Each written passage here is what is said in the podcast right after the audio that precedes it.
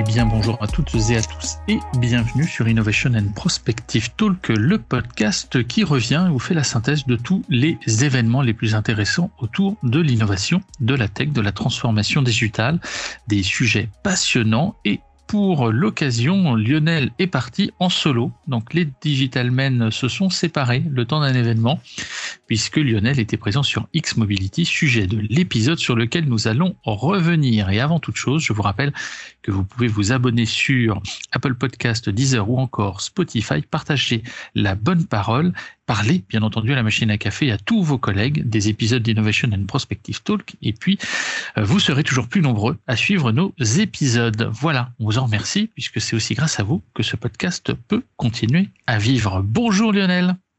Salut Mathieu, bonjour à toutes, bonjour à tous. Alors, j'aurais dit que tu aurais pu aller manger de la rillette. Je pense que ça aurait été un peu caricatural, mais quoique, je pense que tu as été parfaitement bien accueilli au X Mobility du Mans.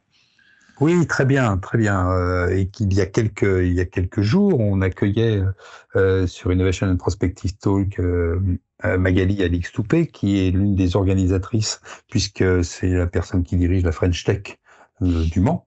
Et X Mobility est la sixième édition organisée donc au Mans sur la mobilité. Alors pourquoi un X en fait? Bah, Le X symbolise le carrefour, symbolise la réunion, symbolise la convergence de toutes les mobilités, comme elle nous l'a expliqué il y a donc quelques jours dans notre précédent épisode. Donc je suis allé voir sur place et je remercie évidemment l'organisation et notamment euh, Magali de, de l'accueil qui nous a été fait et qui m'a été fait. Toi tu étais attendu, mais tu étais euh, attendu sur d'autres événements et, eh donc on a dû se séparer. On va dire que le mois de septembre est un mois excessivement dense. Nous ne sommes pas mécontents que celui-ci soit terminé. Mais globalement, c'est vrai que c'était extrêmement riche. Alors, X Mobility euh, est un salon absolument euh, passionnant dans lequel le programme des conférences, et tu vas nous l'expliquer dans un instant, est très dense. Euh, il y a également de nombreuses startups qui étaient présents. Qu'est-ce que tu en retires du point de vue du ressenti global de cet événement? Alors, il faut vraiment séparer les conférences des startups qui sont présentes. Les startups qui sont présentes, on peut les retrouver pour certaines dans d'autres euh, événements que l'on rencontre, que l'on croise, que ce soit Vivatech, voire même que ce soit le CES. Ce sont des gens qui vont réfléchir sur une euh, direction qui va faire évoluer une partie de la mobilité, puisque la, mobilité, elle est plurielle. On sait très bien qu'on peut se déplacer euh, depuis que le monde est monde avec nos deux pieds, et puis euh, à l'autre bout de la chaîne, on se déplace avec des avions, hein, qui, euh, pour certains, à une époque, dépassaient le mur du son. Donc voilà, la mobilité, elle est plurielle, et on voit bien que les startups vont investiguer une partie de cet environnement de la mobilité et vont essayer de développer quelque chose. Par exemple, on va avoir une, une start-up qui nous propose de, euh, de, nous, euh, de nous fournir des vélos uniquement euh, recyclés. Alors, quand on dit recyclés, avec du, des matériaux recyclés. Mais là, on pourra, on pourra revenir encore sur une conférence qui était vraiment importante, qui était la conférence introductive et qui justement dresse un petit peu le challenge de la mobilité. Pourquoi s'intéresse-t-on à la mobilité et comment doit-on s'intéresser à la mobilité? Voilà, c'est un petit peu ça. Alors, autour de ça, évidemment, on a euh, des conférences très riches. Euh, demain, on se déplacera avec euh, des, voitures volantes, comme dans le Xème élément de, de Luc Besson. On va se déplacer tous en trottinette ou tous à vélo. mais comment on part en vacances avec sa caravane derrière sa trottinette, derrière son vélo? En fait, comment on résout la mutation de ce qui font, de ce qui fait l'essence même de notre vie aujourd'hui, de notre liberté de mouvement et de, notre liberté de choisir. Quand tu décides d'acheter des, tomates espagnoles, hein, les tomates, elles sont pas venues avec leurs petites jambes, elles sont venues avec un système de mobilité. Donc, à la fois pour nos besoins du quotidien, mais aussi pour nos besoins personnels, à la fois professionnels et personnels, eh bien, la mobilité est au cœur de tout. Et c'est pour ça que euh, la conférence introductive s'appelait La mobilité, c'est la vie. Donc, si on a quand même, tu le soulignes, des exposants, des startups, des, personnes qui viennent présenter des innovations, alors sous forme de solutions ou d'infra, on en parlera tout à l'heure, euh, mais c'est avant tout une grande messe avec énormément de, conférences.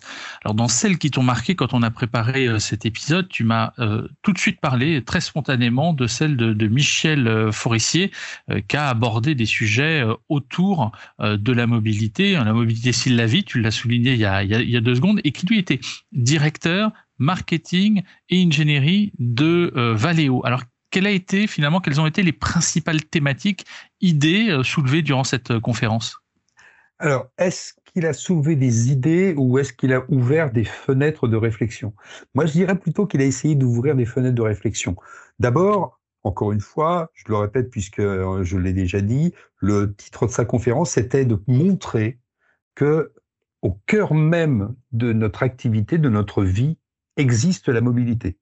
Et c'est vrai qu'aujourd'hui, le sous-jacent de la mobilité, ce sont essentiellement les énergies euh, issues euh, des matières premières carbonées, mm-hmm. euh, comme le pétrole, le gaz ou le charbon. Bon.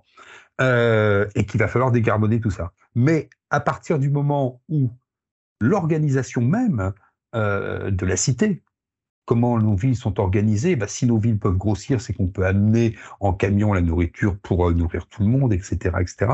Donc la mobilité, c'est bien la vie. Et comme Deuxième, euh, deuxième axe dans sa, dans sa réflexion, il nous dit il faut la transformer, ça c'est évident, l'électrifier probablement, mais on ne peut la réduire, parce que la réduire serait restreindre non pas notre liberté, mais restreindre notre vie.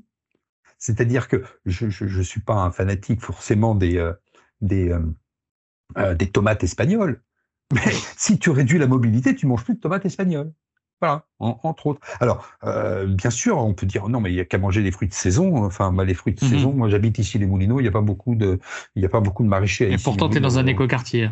Oui, je suis dans un écoquartier. Ah oui, oui, mais il n'y a pas les fruits et légumes. Il y a, plein d'autres choses, hein, géothermie et tout, et tout. Donc, il faut la transformer et pas la réduire. D'abord parce que aujourd'hui, le monde tourne autour d'une mobilité centrique et que cette mobilité, elle est autour estimé par lui, alors euh, je, n'ai pas noté où il avait sa source de, chiffres, mais c'était quand même 20% du PIB mondial, c'était l'industrie de la mobilité.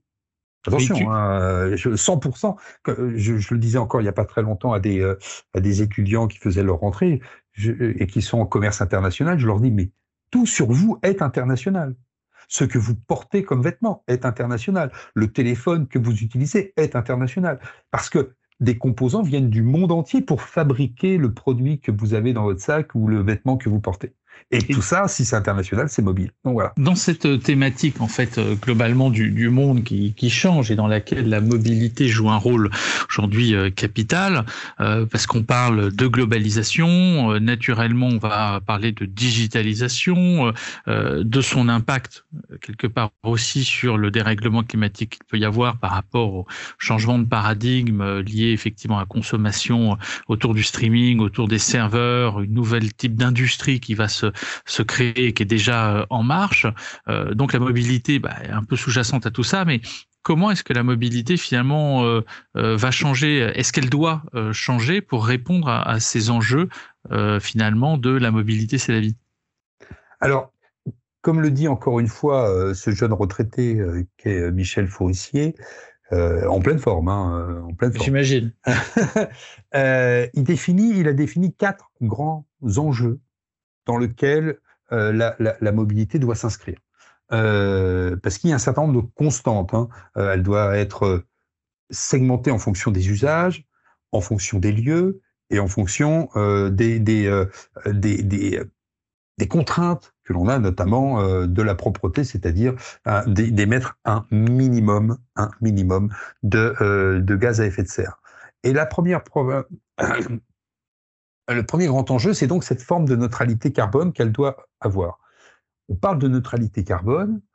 Pour, euh, pour lui, et je trouve que c'est le point à retenir, euh, c'est de fabriquer un maximum d'engins de mobilité avec de la matière recyclée, de ne plus utiliser de matière native. Mm-hmm. C'est-à-dire que si tu vas chercher dans euh, des mines le cuivre, le fer, les métaux rares, etc., de toute façon, pour aller chercher ces matières premières et fabriquer ta voiture, fût-elle électrique, et fût-elle nourrie à l'électricité éolien, éolienne, solaire ou nucléaire, eh bien, cette mobilité, elle a un impact carbone important lors de sa construction on fabrique une voiture, on fabrique une trottinette électrique. Bon, bah, ok, on se déplace à l'électricité. Donc, l'idée, c'est on ne fabrique plus avec de la matière native, on travaille avec du recyclage à mort. Ça, c'est le premier grand enjeu.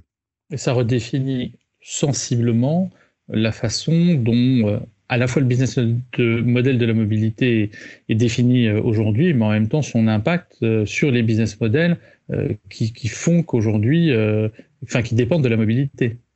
Bah, C'est-à-dire qu'en fait, ça c'est le deuxième enjeu, c'est cette raréfaction des ressources, parce qu'encore une fois, et ça on l'entend euh, avec d'autres euh, d'autres chercheurs et d'autres interlocuteurs, on est sur un monde fini.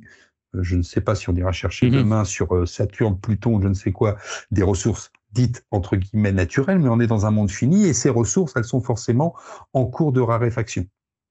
Parce que et si elles ne sont pas en cours de raréfaction, on le voit aujourd'hui avec les produits pétroliers, quand on cherche, on trouve, on en trouve probablement euh, au fond des océans. Alors quand l'océan il est pas trop profond, comme la mer du Nord, les Anglais l'ont bien exploité. Quand c'est plus profond, bah, ça coûte plus cher. Et au final, on a euh, à la fois une matière première ou une matière énergétique qui coûte de plus en plus cher et qui en plus, bah, ça on le sait puisque c'est du fossile, le mmh CO2 est, est relativement détestable. Donc il y a une forme de raréfaction de ressources et il y a toute la géopolitique qui tourne avec les ressources. Donc il va falloir inventer tout ce qui va tourner autour de euh, l'économie circulaire. Donc ça, c'est l'enjeu de la raréfaction des ressources. Neutralité carbone, je suis, euh, je me retire des matières natives, je rentre dans une économie circulaire, et à partir de là, je vais forcément créer de nouveaux business models. Donc, si, si, en même temps je, suis le prolongement de, ta pensée, euh, on ne pourra pas transformer la société en redéfinissant la mobilité telle qu'on est en train de la redéfinir aujourd'hui. Il faut redéfinir l'offre de la mobilité pour finalement répondre à ces enjeux. Oui, alors, il faut définir l'offre. Aujourd'hui, par exemple, quand on, on a, euh, c'était, c'était pas du tout Monsieur Michel Faussier qui en parlait, mais un autre, euh, un autre débatteur qui disait aujourd'hui on fabrique des camions quand on, il disait les mmh camions en parlant des SUV. Euh, pourquoi? Parce que les, les, les, constructeurs automobiles font de, la, font de la marge sur ce type de véhicule. Beaucoup d'équipements, beaucoup de confort, beaucoup de place, beaucoup de poids, beaucoup d'énergie et généralement, évidemment, la plupart du temps utilisés non pas de façon optimum par rapport à ce qu'ils sont capables de faire. Mhm. Si, euh, toi, si tu, si tu as une voiture qui est une voiture qui permet de te déplacer confortablement avec ta femme et tes enfants, bah, quand tu pars seul au bureau, ça n'a pas de sens parce que tu déplaces deux tonnes pour juste déplacer tes fesses. Bon, voilà. Mhm. Donc on, on, voit bien que. Oui, c'est confortable. Ah ben oui, c'est confortable. Le confortable vaut-il Non, mais c'est tous les sujets qui sont qui sont de bas. Je suis totalement aligné là-dessus. Donc c'est là que le troisième enjeu, c'est d'arriver à modifier les usages, de faire comprendre aux gens que via la digitalisation, et d'ailleurs, euh, il y a eu une conférence de Jean-Louis Fréchin de la société No Design qui parlait notamment de tous ces enjeux de mobilité qui sont l'interconnexion, comment je peux, avec des outils modernes digitaux, euh, pouvoir faire du multimodal. Alors moi, je suis pas le super fan du multimodal parce qu'on sait que à chaque changement de mode de transport, il y a de la mm-hmm. friction, il y a de l'irritant. Mais si le digital arrive à maîtriser ces irritants, le multimodal peut être beaucoup plus fluide. Hein. Donc on voit bien que euh, la modification des usages, euh, cette connectivité qui va permettre euh, d'arriver à trouver le bon moyen de transport. Alors, on a fait des tentatives hein, à Paris. Hein, on a des trottinettes en libre service de moins en moins, ou je crois qu'il n'y en a plus maintenant. Euh, il, y a des vélos en libre service. Il y a eu des euh. voitures en libre service. Il y a des city scooters en libre service, donc des scooters électriques. On voit que cette multimodalité que tu utilises, que j'utilise, fait que on a commencé nous, en tant que euh, citadins d'une métropole, à modifier nos usages. Et donc ça, évidemment, c'est un des, un, des, un des grands enjeux. Et pour finir, le quatrième enjeu de cette mobilité, c'est le prix. Parce que mhm. depuis tout à l'heure, on dit c'est très beau de se balader avec une petite voiture, mais comment je fais pour partir en vacances? Est-ce que je dois en acheter une deuxième? Et puis avoir deux places de parking?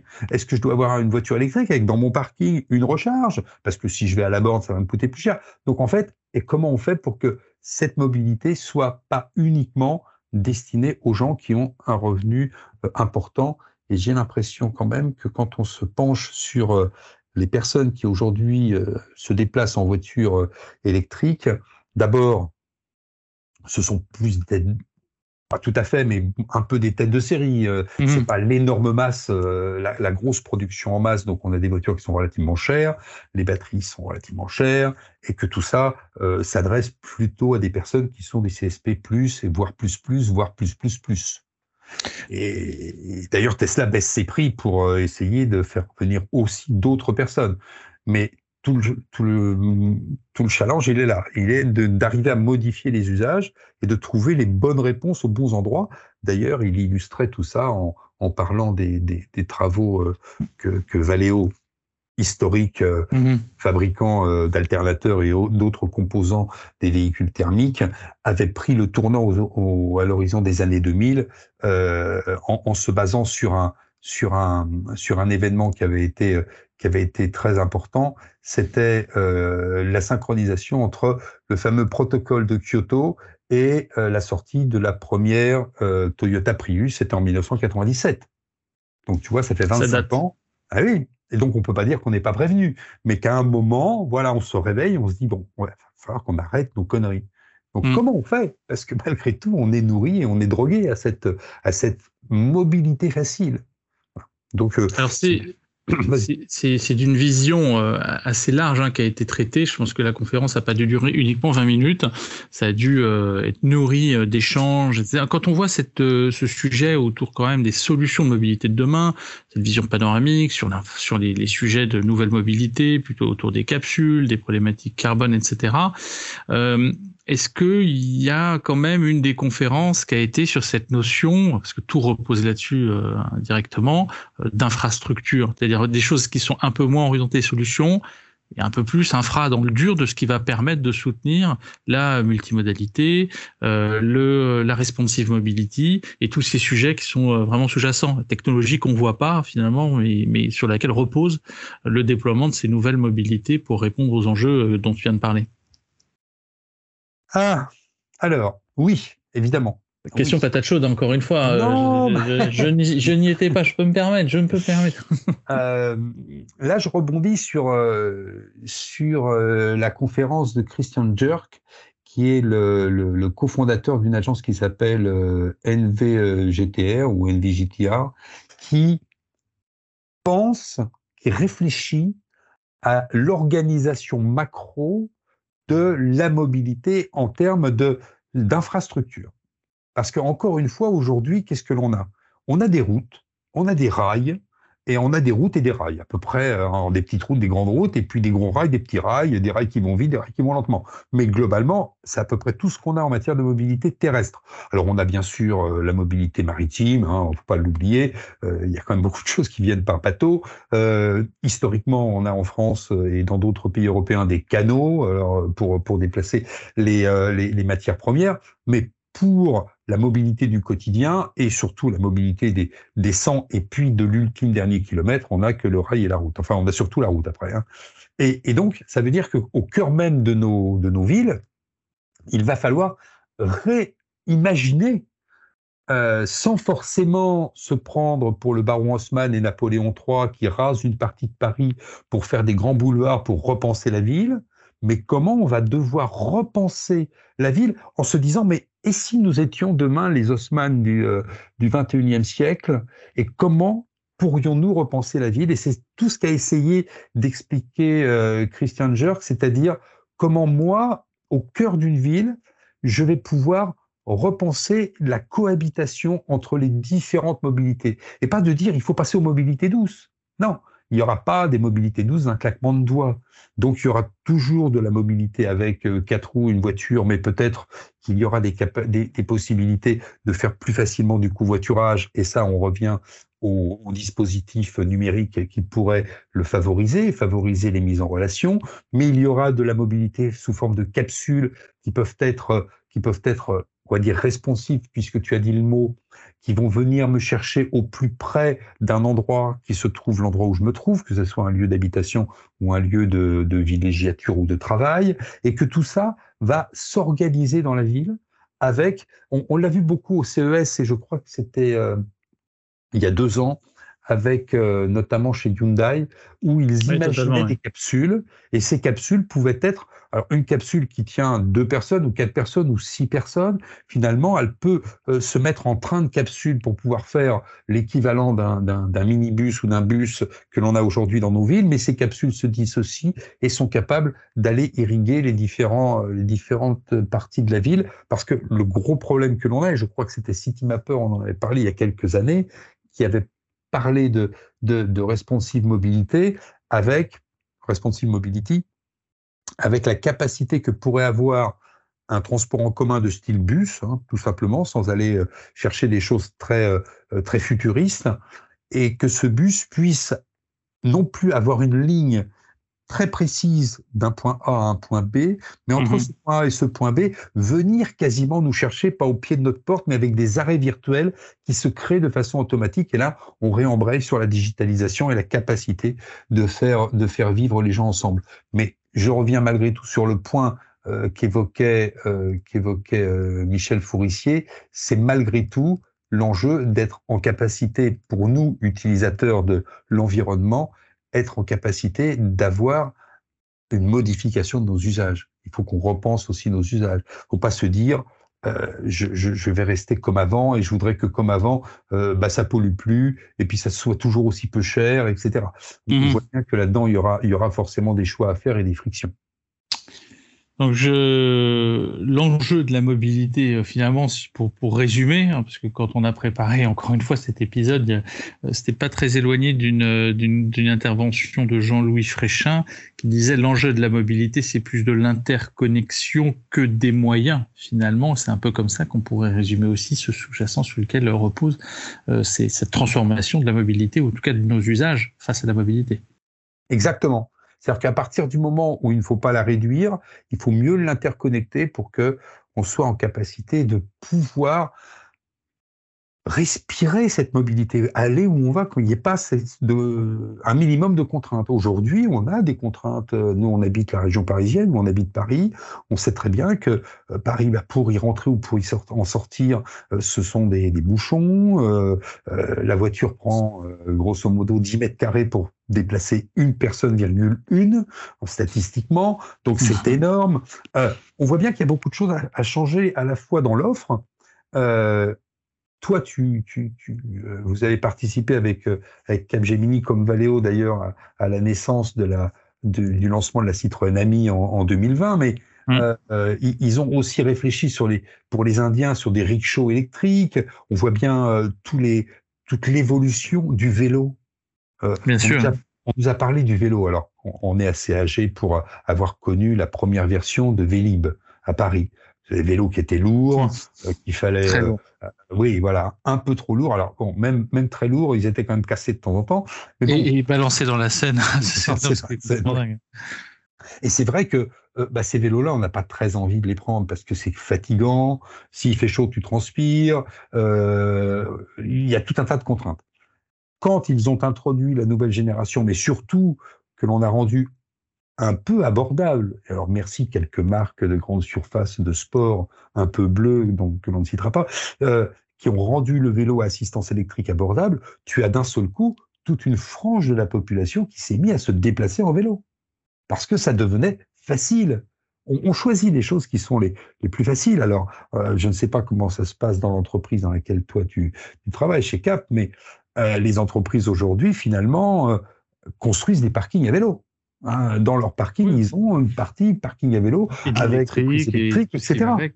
Parce que justement, euh, hop là, le, gros kawaii, euh, un peu un peu pancho, etc. Hop, et tu sautes sur ton vélo euh, et, et, tu fais tu fais 10 km avec une assistance électrique extrêmement aisément et largement aussi vite qu'une voiture, puisque tu n'es pas pris dans bah, en, en, l'état actuel de la circulation à Paris et Petite Couronne, je te confirme que c'est plus rapide, ou aussi rapide, en tout cas euh, en, vélo, pour euh, une distance de 10 à 20 km sans, sans grande difficulté.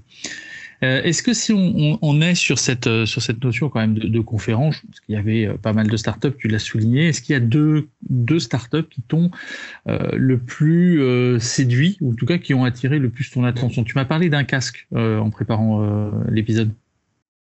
Alors, il y a une startup qui s'appelle OBH qui, qui exposait et qui a une vision assez intéressante D'abord, il nous posait la question pourquoi vous n'utilisez pas de casque quand vous faites du vélo? Euh, D'abord parce que c'est pas obligatoire, c'est sûr, mais surtout parce que le casque, on sait jamais où le, fait, où, le mettre. C'est un, peu encombrant, on sait jamais où le poser. Euh, on ne met pas dans son mhm. sac avec son ordinateur, donc bon, on ne sait pas trop. Euh, et donc eux se disent et si le casque était au vélo ou à la trottinette ce que la ceinture de sécurité est à la voiture, quelque chose qui soit intégré au dispositif de mobilité et que je puisse récupérer ou attacher ou prendre et, et chausser, comme on l'autre, euh, quand je prends mon, dispositif. Eh bien, eux, ils ont, ils ont imaginé un socle qui se fixe sur euh, le guidon du vélo ou de la trottinette, sur lequel vient se pluguer le casque. Et ce, et ce socle peut servir de pas mal d'autres choses. Alors évidemment, hein, le socle est sécurisé pour déploguer le casque, mais il mm. sert aussi euh, potentiellement de balise GPS, etc., pour pouvoir euh, tracer et, faire un système d'antivol à, à l'engin de mobilité sur lequel il est plugué. Bref, c'est un socle qui va pouvoir euh, avoir de multiples fonctions. Et puis, il s'ouvre à toute une gamme de casques que je vais pluguer dessus et comme à l'instar de la ceinture de sécurité, j'arrive, toc, je déplogue mon casque, je mets mon casque et j'ai euh, et je suis en euh, et, je suis en mobilité avec euh, avec une sécurité renforcée. Je crois que ça c'est très intéressant comme idée. À quand euh, le croisement entre toutes ces solutions qu'on a vues sur le CES, euh, qui en plus t'indiquent que quand tu vas à droite et quand tu vas à gauche, hein, tu sais, sur ce gilet connecté ou ce sac à dos connecté euh, qui se connecte à ton vélo ou à ta trottinette et qui donne le droite ou le gauche en fonction de la de la de, de l'angle que tu es en train de prendre sur sur ta trajectoire. Ça pourrait être l'objet d'une évolution à venir. il y avait tu... je suis l'heureux propriétaire d'un vélo assistance électrique de la marque française Angel, qui évidemment a mis au bout de son, de son guidon à droite et à gauche euh, mm. clignotant et qui à l'arrière a une batterie avec euh, feu rouge. Hein, déjà, hein, deux gros carrés euh, qui font, qui servent de feu et qui, et qui évidemment indiquent quand tu veux tourner à droite ou à gauche et tout ça, tu pilotes ça depuis ton, depuis ton guidon. Donc c'est pas depuis ton téléphone précisément. Pas depuis ton téléphone. Ton téléphone il est dans la poche euh, et tout est reproduit sur euh, sur l'écran qui est euh, qui est l'écran et l'operating system qui est intégré directement dans le vélo. Alors bon c'est un peu la Tesla du vélo. Hein. Il n'est pas forcément extrêmement cher. Il n'est pas cadeau, mais il n'est pas extrêmement cher. Il y en a des bien plus chers, mais c'est un vélo très urbain. Bah, après, équivalent, Brandon euh, fait des, vélos beaucoup plus chers et, beaucoup moins connectés. Bah, après, c'est un autre style et c'est bien différent. En parlant de, mobilité, en allant sur, sur le vélo et en prenant l'extension de ce qu'on pourrait appeler les capsules, euh, tu m'as parlé aussi de, de Wiz. Alors peut-être pitcher euh, un peu ce qu'ils font et, puis on, fera peut-être un épisode dédié aussi à, à ce sujet. Ça me semble quelque chose d'assez intéressant. Alors, euh, Wiz, une, euh, c'est une société qui était euh, présente, hein, c'était une des startups qui était présente, et c'est une société qui était présente, et qui propose une voiture électrique qui est, on va dire, configurable, non pas par le particulier, mais à la demande de l'entreprise ou du particulier qui l'achète, deux places assises et une place euh, pour euh, un espace pour euh, mettre du matériel à l'arrière ou quatre places assises, etc. Puisque elle se présente comme une petite smart bien plus légère. Et tout ce qui est intéressant dans, dans cette présentation, c'est surtout sa consommation. C'est-à-dire qu'elle se présente avec une batterie. J'ai fait note pendant sa conférence, enfin son pitch, c'est pas une conférence, de 11 kW. Donc c'est une toute petite batterie, qui est donc pas très lourde. Et, l'idée, c'est en fait qu'elle prenne à peine plus de place qu'un vélo. Mhm. Tu prends un vélo, elle est une fois et demie plus longue qu'un vélo. Donc tu vois, c'est pas beaucoup. En largeur, c'est plutôt plus étroit. En hauteur, c'est un petit peu plus bas qu'une voiture, mais malgré tout, tu as deux places et potentiellement deux places à l'arrière, puisque tu as des portes qu'on appelle des portes antagonistes ou des mmh. portes suicides, euh, qui te permettent d'ouvrir à la fois la porte avant et une petite porte arrière pour pouvoir faciliter les accès. Comme la Citroën Ami un peu chez nous et ou ces nouvelles mobilités euh, d'Asie en, général, hein, que ce soit Chine, Japon, Corée du Sud, où ce type de dispositif est Exactement. Ouais. Et donc là, l'idée c'est de faire du léger. Alors elle est homologuée puisque les premières sont immatriculées et donc circulent aujourd'hui. Euh, je crois qu'on est autour de 12 000 euros. Euh, c'est encore un peu cher, mais encore une fois, hein, s'il y avait une, une, industrialisation plus importante, le, prix pourrait être beaucoup plus bas. Mais ce qui est intéressant, c'est qu'avec ces 11 kW, elle garantit 100 km d'autonomie en ville et elle peut prendre mhm. l'autoroute parce qu'elle roule à 90 km heure. Oui, mais ce qui suffit amplement sur des zones urbaines, périurbaines, enfin ah, Paris-Région, hein, ça suffit bien. Quand peux-tu rouler à plus de 90 km heure dans Paris et autour de Paris? En Paris, tu peux, mais à tes risques et périls sur ta capacité de, te prendre un PV et un retrait de points, parce que la plupart des voies sont à 3 km heure, merci. Euh, donc, en fait, de toute façon, je pense que 80% des personnes sont en excès de vitesse, quoi qu'il en soit, au moins de 10 à 20 km heure partout dans Paris. Mais euh, c'est vrai qu'effectivement, si on redéfinit ces c'est la solution ultime pour, pour les villes, euh, dès lors que tu peux aussi bénéficier d'autres services euh, et surtout de facilité d'accès à d'autres véhicules pour prendre une route longue, euh, notamment quand tu dois descendre à la plage au ski, partir en vacances. Donc c'est quand même couplé derrière à cette capacité de redéfinir l'accès aux formes de mobilité selon l'usage que tu vas en avoir euh, en fonction des mois à venir. Neuf mois de l'année, tu as besoin de ta petite bagnole, et puis euh, trois mois de l'année, c'est inclus les différentes vacances, tu as besoin d'une grosse voiture. Et ça, effectivement, il y a un sujet aussi sur l'accès à d'autres formes de mobilité pour des, des contextes de plus vacances et famille trois mois de l'année, tu pars souvent en vacances, toi. Hein, enfin, trois mois, je viens chaque semaine. J'aimerais bien trop. Ce podcast rapporte tellement. et donc, ils ont, fait, le choix d'avoir donc une batterie vraiment très petite euh, et d'avoir quatre, euh, quatre demi-trains identiques. C'est-à-dire qu'en fait, ils ont un moteur électrique par roue Mmh et ce qui fait que la voiture est, vraiment optimisée en termes de poids, puisque finalement la batterie pèse pas trop lourd, les moteurs sont euh, relativement réduits parce qu'ils sont sur chacune des roues, elle va jusqu'à 90 km/h, comme je l'ai déjà dit, et puis euh, son assemblage étant relativement simple, elle est customisable, je te dis encore une fois, pour euh, de l'entreprise ou du ou, du de l'artisan, ou éventuellement une personne qui fait l'équivalent d'une Smart avec deux deux passagers seulement, ou ou deux sièges à l'arrière, donc ça fait quatre. Enfin, c'est vraiment pas bête du tout. Euh, c'est une sorte de mécano soudé, en fait, hein, euh, mmh. avec une structure porteuse qui est extrêmement légère. Alors, à partir du moment où elle est immatriculée, je voulais les interviewer, mais j'ai pas, pas eu le temps. Euh, j'imagine qu'elle a passé un certain nombre de crash tests, mais c'est vrai que dans ce type de véhicule, tu n'as pas le sentiment d'être dans euh, les SUV, euh, ah bah avec des portes très épaisses et, une sorte de, de, sécurité passive. Mais d'un autre côté...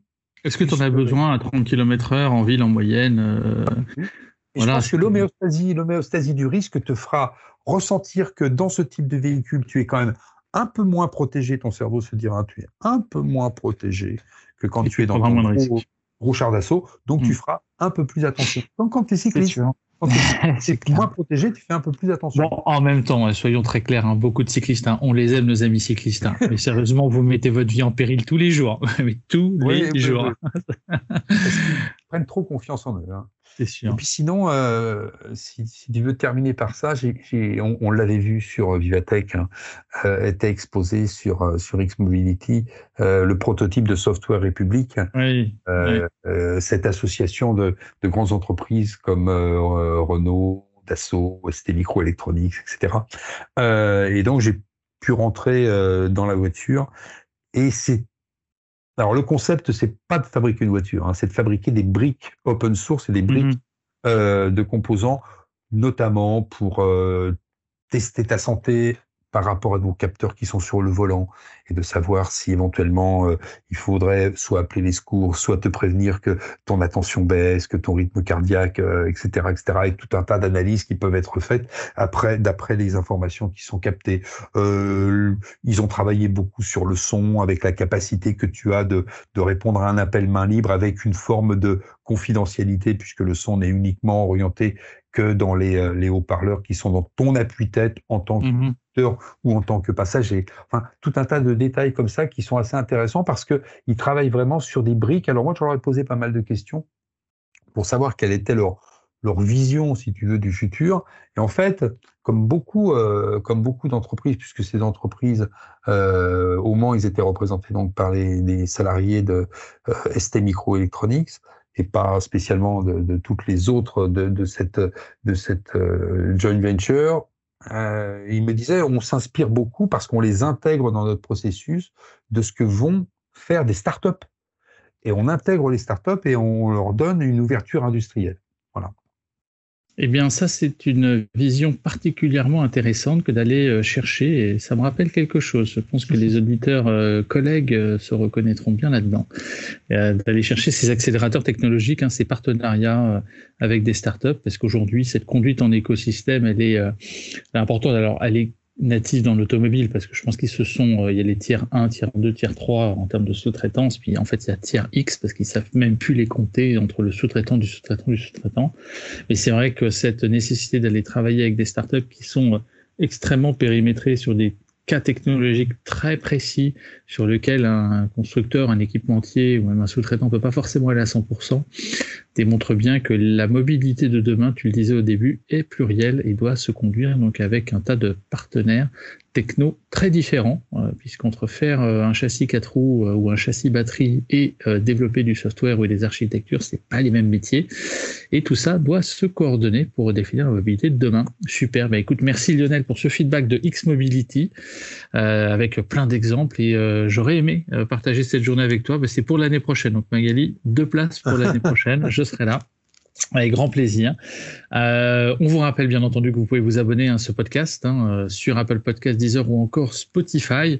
On vous attend. Vous êtes toutes les semaines de plus en plus nombreux et on vous en remercie avec euh, de nombreuses questions que vous nous posez et puis aussi de nombreux épisodes à venir. Je pense que le prochain sera centré sur le CES hein, puisqu'on arrive dans la période de préparation. On a déjà fait un épisode la semaine dernière sur le CES Unveiled ou le CES Tech Trends de Paris qui s'est tenu pendant le France Digital Day.